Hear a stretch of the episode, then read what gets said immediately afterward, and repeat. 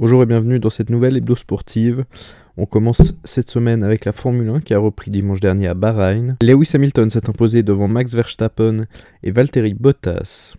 En Ligue 1, le PSG a perdu le choc contre Lille, qui prend désormais 3 points d'avance en tête du classement.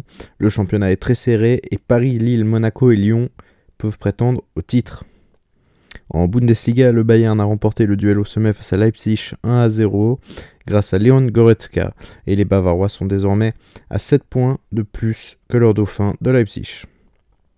La Copa del Rey pour la Real Sociedad, c'est le premier trophée remporté depuis 34 ans pour le club qui a battu Bilbao en finale 1 à 0.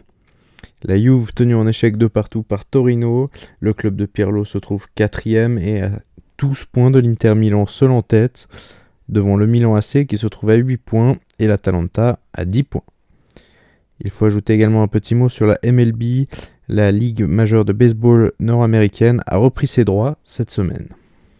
Merci d'avoir suivi cette hebdo sportive et on se retrouve la semaine prochaine.